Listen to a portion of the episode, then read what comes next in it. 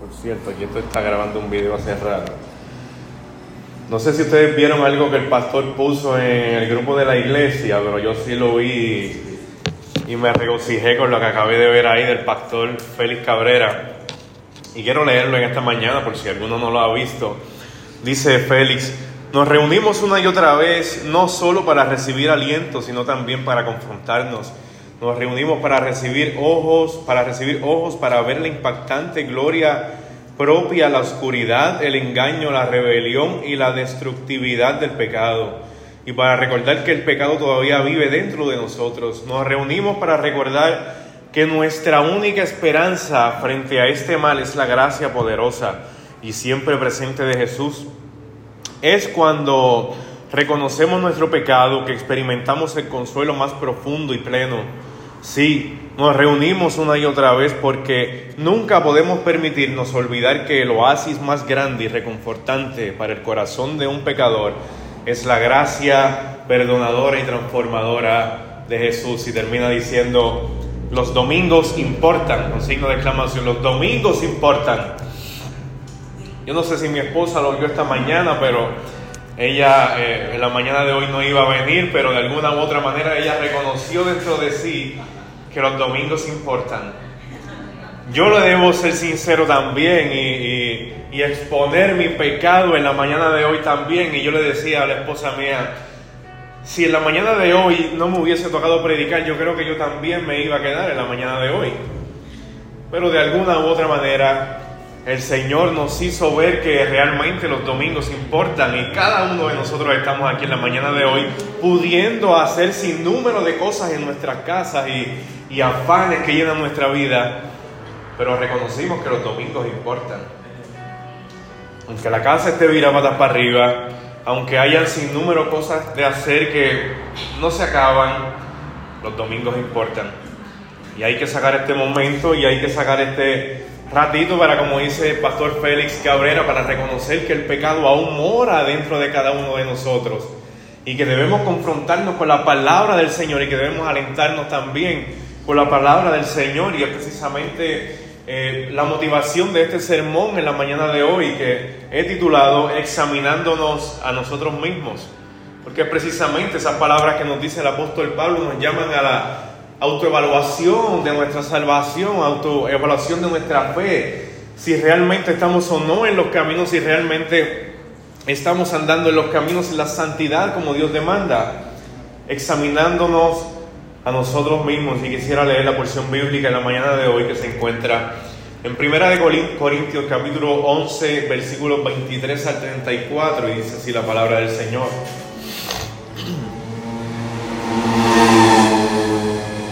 Porque yo recibí del Señor lo mismo que les he enseñado, que el Señor Jesús la noche en que fue entregado tomó pan y después de dar gracias lo partió y dijo, esto es mi cuerpo que es para ustedes, hagan esto en memoria de mí.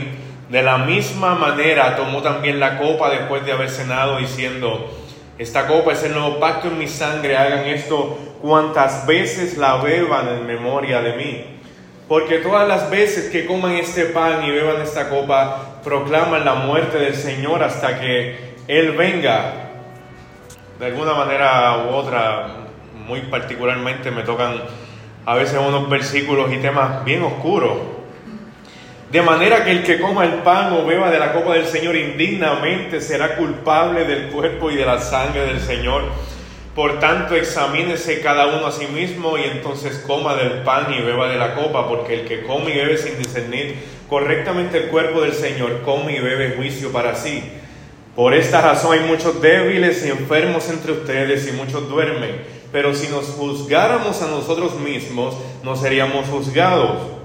Pero cuando somos juzgados, el Señor nos disciplina para que no seamos condenados con el mundo. Así que, hermanos míos, cuando se reúnan para comer, espérense unos a otros. Si alguien tiene hambre, coma en su casa para que no se reúna juicio. Los demás asuntos los arreglaré cuando yo vaya, dice el apóstol Pablo. Señor, en esta hora te damos gracias. Gracias, Señor, por tu iglesia. Gracias por tu palabra. Gracias por la adoración, Señor amado, de la iglesia, Padre. Te pedimos en esta hora, Señor, que tú nos restaures, que tú nos confrontes por medio de estas palabras, Señor, y sobre todas las cosas que tú nos dejes el consuelo que necesitamos, Señor, a través de las Escrituras, Padre. Confronta nuestro pecado, Señor amado, hasta que nosotros entendamos la dureza y la real amenaza que es para nuestra vida, Señor. Oh Padre, que en este día podamos arrepentirnos de cada uno y de todos nuestros pecados, Señor, para así tomar la cena dignamente, Señor, como tú mandas en tu palabra. Oh Padre, que esta palabra nos transforme, que quite nuestro corazón de piedra y ponga uno de carne en esta hora, Señor. Y si alguno ha de escuchar esta palabra, que venga aquí en arrepentimiento y fe, Señor. Oh Padre, porque te lo rogamos. En el nombre de Jesús. Amén. Y amén. Hubo un hombre llamado Ian Dorkin que estaba trabajando un día cuando se le cayó un diente de la boca. Después de unos días de acosarlo, su compañero le convenció para que visitara a un dentista. El dentista rápidamente le advirtió que visitara a un médico ya que percibía que el, el problema era mucho más grave. Ian se negó porque para citar a su compañero era terco como él mismo, dice él. Eventualmente desarrolló serios problemas hasta el punto de gritar de dolor murió mientras dormía solo unos días después. Hay un sentido en todos nosotros que quiere evitar la confrontación, especialmente cuando tiene que ver con ser confrontado a muchos de nosotros, ya sea por nuestro, nuestra forma de ser o nuestra manera de criarnos o quizá nuestro orgullo principalmente, en ocasiones evitamos ser confrontados. Tendemos a descuidar nuestra salud física y siempre queremos asumir lo mejor de nosotros mismos. Oh, sí, yo estoy bien. Hasta ahora no me duele nada. Hasta ahora todo está marchando en orden. Creo que estoy muy bien de salud. Tendemos a darnos un paso y creemos que nuestros problemas son menos severos de lo que realmente son. Esto es a veces cierto para nuestro cuerpo y nuestra salud física, pero es potencialmente o mucho más alto, más amplio aún cuando se trata de nuestra vida espiritual. Siempre asumimos que lo que estamos haciendo mejor que nosotros, que lo estamos haciendo mejor que nosotros mismos y tenemos una tendencia a minimizar nuestro pecado y a maximizar el de los demás. El hecho es que necesitamos un chequeo continuo de nuestra salud espiritual y es por eso que el apóstol Pablo en la mañana de hoy nos exhorta con estas palabras.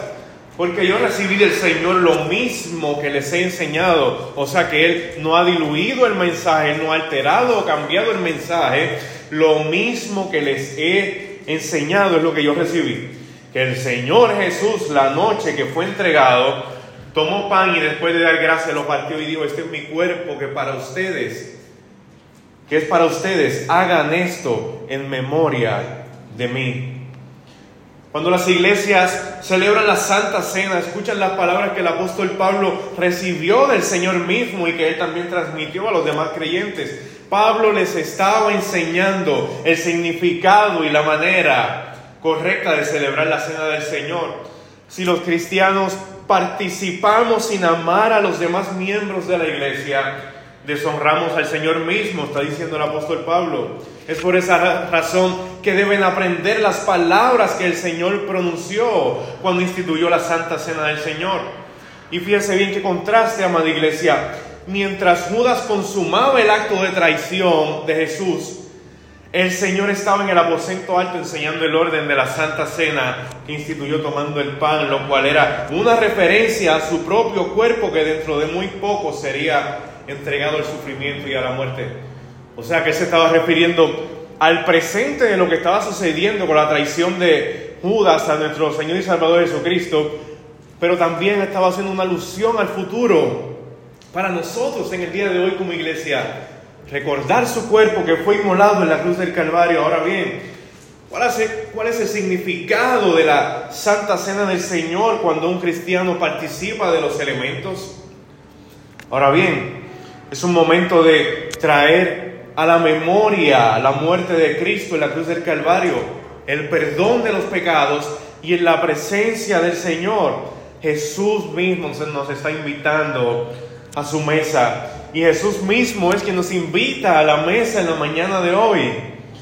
Como mediador del nuevo pacto que Dios hizo, nos tuvo como una de las partes de ese dicho pacto, como el Cordero de Dios inmolado en el Gólgoda, que quita el pecado del mundo. Él nos limpió de nuestros pecados como nuestro Salvador nos mostró cómo vivir para la gloria de Dios y cómo expresarle profunda gratitud. Como fuente de bendición, no me lleno de pesar y tristeza por su muerte, sino de gozo y alegría por su presencia. ¿Les ha pasado eso alguna vez?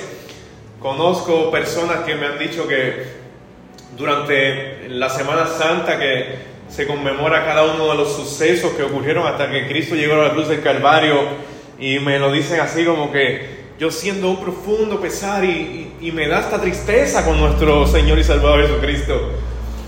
Y yo de alguna u otra manera le hago entender a Él, no, no es motivo de tristeza, es, motivo de alegría, es momento de regocijo, es momento de alegrarse porque el Señor mismo fue el que le plació llevar a su Hijo a la cruz del Calvario.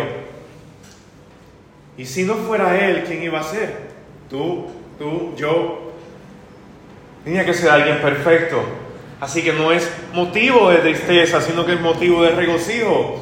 Versículo 25 y 26, de la misma manera, tomó también la copa después de haber cenado, diciendo, esta copa es el nuevo pacto en mi sangre, hagan esto cuantas veces la beban en memoria de mí. Porque todas las veces que coman este pan y beban esta copa, proclaman la muerte del Señor hasta que Él Venga, dice el apóstol Pablo, proclamen la muerte del Señor, prediquen, hablen sobre la muerte del Señor. Pablo enseña que todos los que comen el pan y beben la copa proclaman simbólicamente la muerte de Jesús. Por medio de su muerte, Cristo nos hizo partícipes del nuevo pacto que Dios estableció con su pueblo y del cual Cristo es el mediador. Pablo nos recuerda también los beneficios espirituales que provienen del sacrificio de Jesús en la cruz. Y cuando nosotros participamos del pan y de la copa, estamos reconociendo la unidad que todos tienen. Mira lo que dice en Gálatas capítulo 2 versículo 20. Con Cristo he sido crucificado y ya no soy el que vive, sino que Cristo vive en mí y la vida que ahora vivo en la carne la vivo por la fe en el Hijo de Dios, el cual me amó y se entregó a sí mismo por mí. Colosenses capítulo 3 versículo 3 dice también, porque ustedes han muerto y su vida está escondida en Cristo. Proclamen la muerte del Señor hasta que Él venga. Nosotros como miembros de una iglesia proclamamos tanto la muerte como la segunda venida de Jesús miramos con expectativas el día cuando Cristo vuelva y estamos para siempre con el Señor. Por nada del mundo debemos permitir que ese deseo por estar con el Señor desaparezca, sino que todo lo contrario, cada vez que recordemos la muerte del Señor y su sacrificio, que eso sea para incentivar más ese deseo por verle a Él cara a cara, por verlo a Él tal cual es. De una forma similar, el profeta Isaías habla de su incapacidad para desaparecer este deseo cuando dice en el capítulo 61, por amor de Sión no callaré y por amor de Jerusalén no descansaré hasta que salga como resplandor su justicia y su salvación se encienda como una antorcha. Wow. Anunciáis la muerte del Señor hasta que Él venga hasta que salga como resplandor su justicia, porque Él es el sol de justicia, y su salvación se encienda como una antorcha. ¡Wow! Qué palabras tan confortantes nos trae Isaías, qué palabras tan confortantes nos trae el apóstol Pablo cuando nos dice, hagan esto en memoria de mí. Wow, mis amados hermanos, yo no sé ustedes, pero qué lindo es y qué bueno es pensar en cada momento en esa venida del Señor, pensar en cómo será ese día, pensar en cómo será que Él nos, nos buscará, cómo será ese primer momento en cuando nosotros nos encontremos a Él cara a cara, verle tal cual es, conocerlo por toda una eternidad. Es sumamente confortante. Ahora bien, sigue diciendo el apóstol Pablo en el versículo 27, y habla acerca de tomar la cena indignamente. Ya habló acerca de lo que es tomar la cena dignamente, pero ahora hablemos un poco acerca de lo que es tomar la cena indignamente. Versículo 27. De manera que el que coma el pan o beba la copa del Señor indignamente será culpable del cuerpo y de la sangre del Señor. Wow, aquí eh, definitivamente encontramos de las palabras más confortantes que puede hablar Jesús en la escritura, pero también encontramos las palabras, una de las palabras más oscuras de las que se pueden hablar en la palabra del Señor. Tomar la cena indignamente, el que la tome será culpable del cuerpo y de la sangre del Señor. En Corinto las condiciones de fiestas de amor y de la cena del Señor eran tan devastadoras que para corregirlas no bastaba solamente recitar las palabras de Jesús y celebrar propiamente la cena del Señor. Pablo quería que los cristianos de Corinto examinasen su vida espiritual, hicieran una autoevaluación, reflexionaran acerca de su vida espiritual, pero también social. Habiéndonos arrepentido de nuestros pecados, debemos acercarnos libremente a la mesa del Señor, sabiendo que no seremos condenados. Ahora bien, debemos darnos cuenta también de que la cena del Señor es algo sagrado, pero también la de la necesidad de venir a la Santa Cena con una profunda reverencia. La celebración de la cena del Señor es una ocasión de gozo, es una ocasión de felicidad, pero a pesar de estos elementos tan simples como lo son el gozo y lo son la felicidad, no es una celebración superficial o de tomar a la ligera. Pues dice Pablo, por tanto, quien quiera que coma de este pan o beba de esta copa, indignamente será culpado del cuerpo del Señor. El pan y la copa, amada iglesia, pertenecen al Señor. Así que cualquiera que participa de estos elementos sin observar la santidad del Señor, peca contra Él, peca contra Dios mismo. Nosotros jamás deberíamos considerar la cena del Señor como un simple rito, más bien los creyentes sinceros deberían llegar a la mesa con expectativas de lo que el Señor ha de hacer, tanto en el presente como en el futuro. Nosotros, amada iglesia, debemos confesar que por nuestro pecado somos indignos, pero que en Cristo somos dignos. Cristo nos ha hecho dignos. Pablo no exige que los creyentes sean perfectos para permitirles participar de la cena. Promueve un estilo de vida que esté gobernado por las exigencias del Evangelio de Cristo y que atribuya a Dios la más alta alabanza será culpado, dice Pablo, de profanar el cuerpo y la sangre del Señor. Miren esta ilustración. Una persona que quema la bandera de su país está declarando que no la respeta, admitiendo que una bandera no es más que un pedazo de tela. Sabemos que simboliza una nación. Faltarle respeto a la bandera es despreciar al país que representa de la misma forma, si participamos indignamente de los elementos de la Santa Cena, estamos cometiendo una profanación contra el Señor. ¿Ven la seriedad del asunto? El que profana el pan, el que profana la copa, está ofendiendo al Señor mismo. A propósito, han elegido no proclamar la muerte de Cristo, sino oponerse al Señor y tomar parte con quienes lo mataron. ¿Ven la gravedad del asunto? Esta gente se hacía culpable del cuerpo y de la sangre del Señor porque avergonzaban abiertamente al Hijo de Dios y lo trataban con rebeldía. Dice en Hebreos capítulo 6, versículo 6, pero después cayeron. Es imposible renovarlos otra vez para arrepentimiento puesto que de nuevo crucifican para sí mismo al Hijo de Dios y lo exponen a la ignominia pública. ¿Cuánto mayor castigo piensan ustedes, dice en Hebreos 10, que merecerá el que ha pisoteado bajo sus pies al Hijo de Dios y ha mantenido por inmunda la sangre del pacto por la cual fue santificado y ha ultrajado al Espíritu de gracia?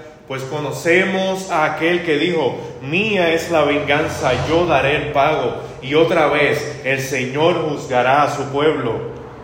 Sigue diciendo el autor de Hebreos, horrenda cosa es caer en las manos del Dios vivo. Wow.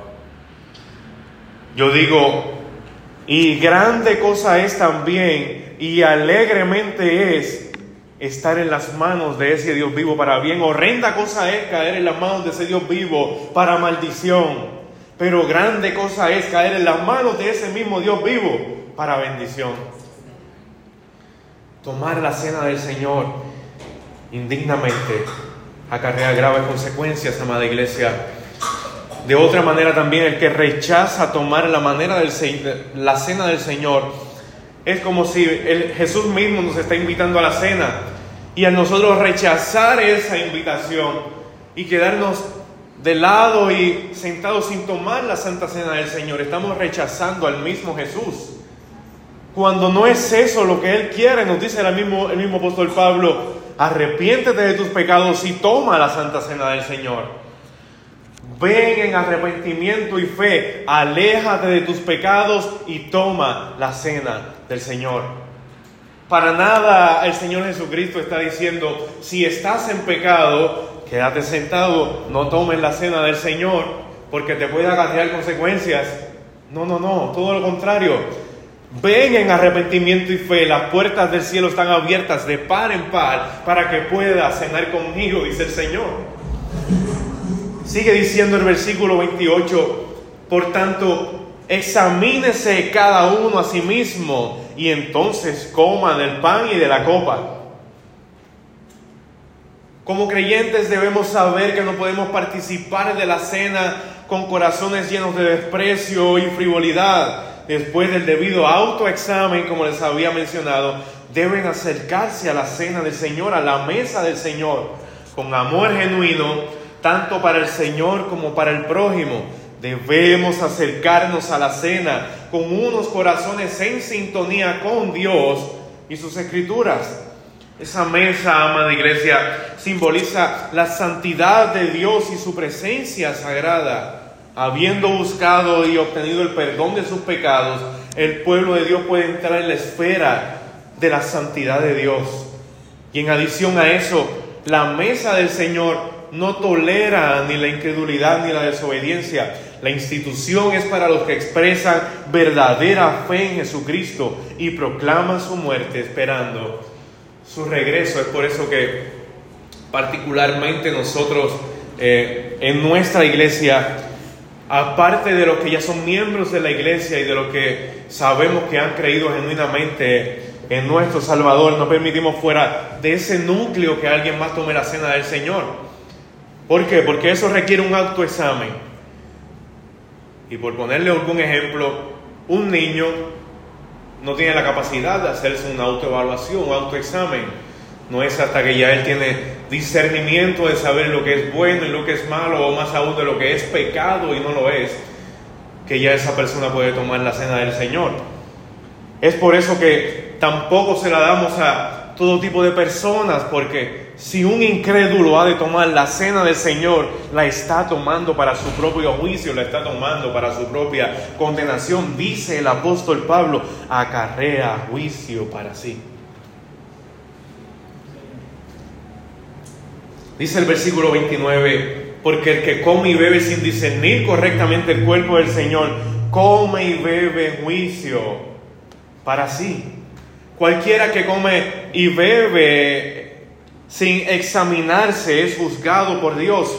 No juzgado por mí, no juzgado por el pastor, no juzgado por la iglesia, sino que es juzgado por Dios mismo. Pero Dios no condenará al que se arrepiente y discierne con propiedad. El juicio de Dios cae sobre aquellos que no se autoexaminan. Y vamos a traer varios ejemplos. Ustedes, todos nosotros vivimos esa época en la cual se acercaba ese domingo y se daba la Santa Cena del Señor y usted decía para adentro de sí, usted se autoexaminaba pero para mal. Y yo lo hacía, yo me autoexaminaba para mal. Yo en esta semana estoy en pecado, yo no voy a tomar la cena del Señor ni para allá voy a mirar. Y tan pronto instituía la cena del Señor, yo bajaba para el baño, yo me iba para afuera, yo me iba a hacer una llamada, porque si me quedaba sentado, todos iban a saber que yo estaba en pecado. Ezequiel no tomó la Santa Cena, ¿qué estará haciendo? ¿Qué habrá hecho esta semana? Eunido tomó la Santa Cena, ¿qué habrá hecho? ¿Le habrá faltado el respeto a su madre? ¿Habrá cortado clases en la escuela? ¿Qué habrás hecho? Ahora bien, la pregunta no es qué habremos hecho, la pregunta es cuál es el estándar o cuál es el nivel de pecaminosidad o cuál es el nivel de santidad para tomar la cena del Señor. Porque ciertamente no hay semanas que pasen sin que nosotros pequemos. Ahora bien, la diferencia está en que nosotros no debemos dominar por esos pecados y que cada vez que pequemos vengamos ante el Señor en arrepentimiento y fe, creyendo genuinamente que Él es quien perdona todos y cada uno de nuestros pecados, todas y cada una de nuestras transgresiones.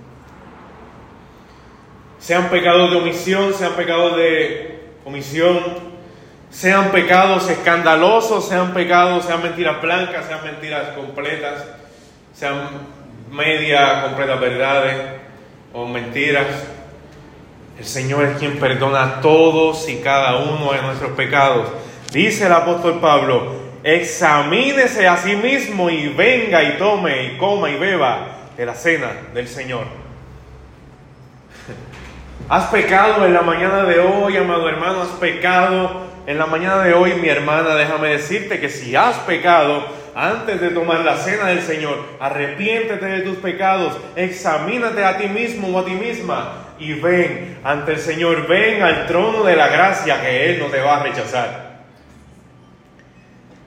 Ese es nuestro Dios, amado hermano, ese es nuestro Salvador que nos recibe con toda gracia y que nos acepta tal cual somos.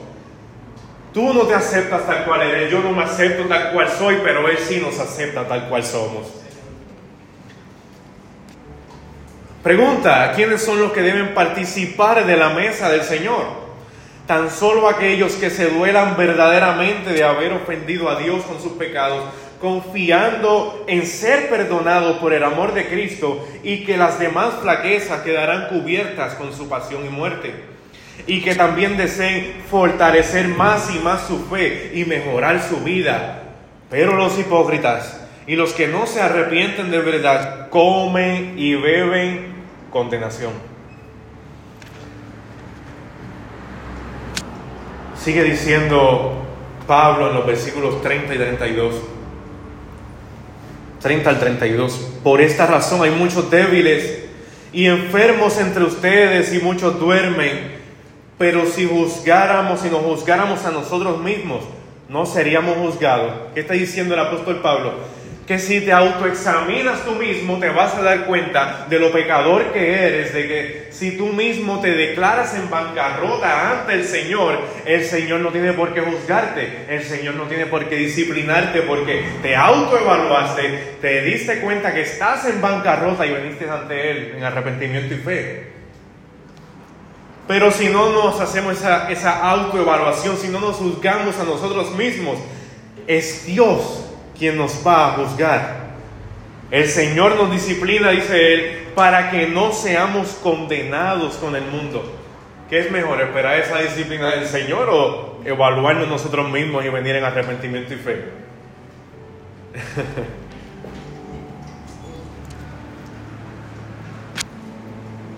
Muchos entre vosotros, dice Él, están débiles, otros están enfermos y otros están muertos por causa de sus pecados. Como Pablo fue el primer pastor de los Corintios, los líderes de la iglesia lo visitaron, los líderes de la iglesia de Corinto lo visitaron y probablemente le informaron en detalle acerca de la salud física de muchos miembros en la iglesia de Corinto. Se enteró que muchos miembros estaban indispuestos, que otros estaban enfermos y que otros aún peor estaban muertos. Se cree y dicen los eruditos que los que estaban indispuestos sufrían un malestar pasajero, los enfermos estaban de mal salud, estaban gravemente malos de salud y muchos no tenían esperanza de recuperación.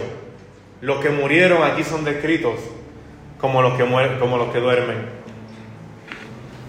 Estaban en pecado en la iglesia de Corinto. Es por eso que el apóstol Pablo los amonesta con estas palabras. Dios quiere que se arrepientan y cambiemos de actitud. No es que Dios nos esté castigando, amados hermanos. Lo que hace es disciplinarnos. De otra manera, Dios castigó a su Hijo, quien cargó y quitó nuestros pecados en la cruz. Si Dios nos castigara, Cristo no hubiera muerto por nuestros pecados. Pero Dios no va a castigar a Cristo y a nosotros a la vez. O sea, castigo a Cristo en la cruz del Calvario, pero también acabo ya castigar a los que están en pecado. No. Dios no nos castiga, Dios nos disciplina. Porque ya castigó a Cristo en la cruz del Calvario. Dios nos disciplina para que nos volvamos a Él con todo arrepentimiento y al arrepentirnos de nuestros malos caminos experimentemos el perdón, la gracia, la misericordia y el amor de Dios. Dios usa las aflicciones para acercarnos a Él, amada iglesia, y en sin número de ocasiones lo hemos mencionado, lo hemos predicado, en ocasiones las cosas no salen como nosotros queremos o como nosotros esperábamos, pero Él, que es quien sabe todas las cosas, que nos ve a nosotros, no con el lente que nosotros vemos a los demás, sino a través de Cristo, quien sabe todas las cosas, usa las aflicciones para nuestro propio bien y para nuestro propio beneficio. Nos disciplina porque somos sus hijos. Ahora bien, por otro lado, a menudo la enfermedad no cede porque el pecado persiste. Eh, uno de los beneficios de tomar la Santa Cena del Señor beneficios espirituales eh, es que nosotros podamos ser sanados, nuestros corazones pueden ser sanados, nuestra mente puede ser sanada, muchos de nosotros estamos rotos hasta mando poder. Y a través de la institución de la Santa Cena del Señor, tenemos tantas bendiciones, tenemos tantas sanidades aún físicas,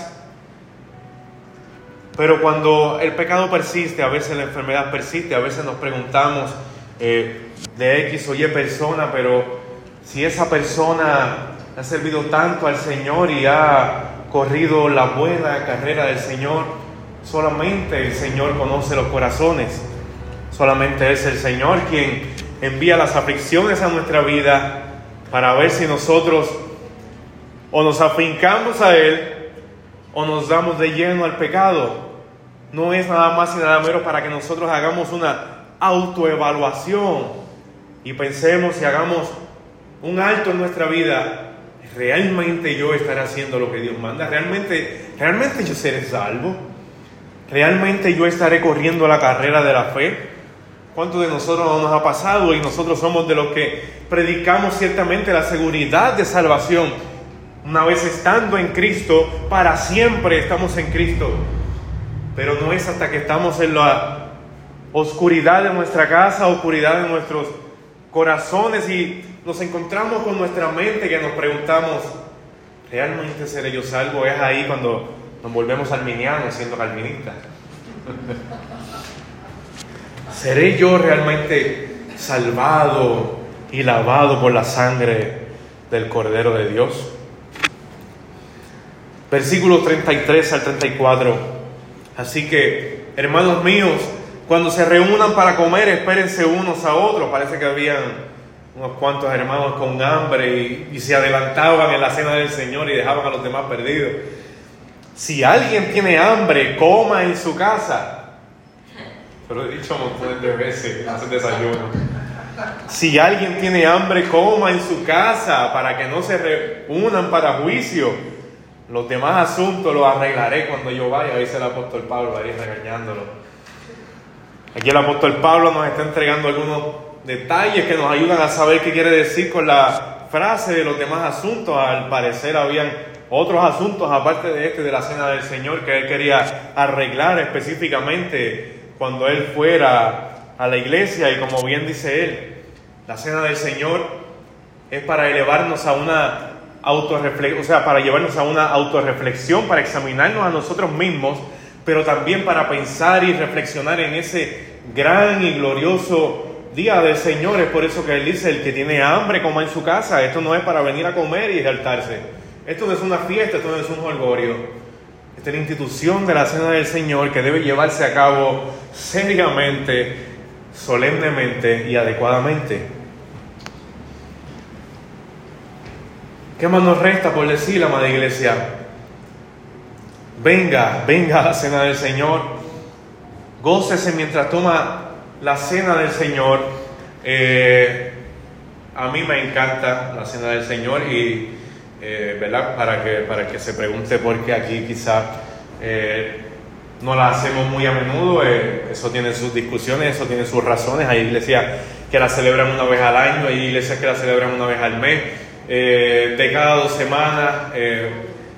la importancia del asunto está en que cada vez que vengamos a la cena del Señor, es importante que hagamos esa autorreflexión, autoevaluación a nosotros mismos. Hay veces que nosotros seguimos en modo, no sé cómo decirlo, eh, en modo de prisa, con el afán y con la misma visión y, filosofía de este mundo. Y, en raras ocasiones nosotros siendo creyentes nos detenemos y hacemos un stop en nuestra vida para autorreflexionarnos. Así que yo le animo a que no solamente espere a tomar la cena del Señor para hacer esa autoevaluación, sino también a que cada domingo, a que en cada momento de su vida y, cada momento que usted se encuentre en esa reflexión que muchos de nosotros, si no todos, hacemos, nos arrepintamos de nuestros pecados, reflexionemos si realmente estamos haciendo lo que Dios manda y andando en su voluntad.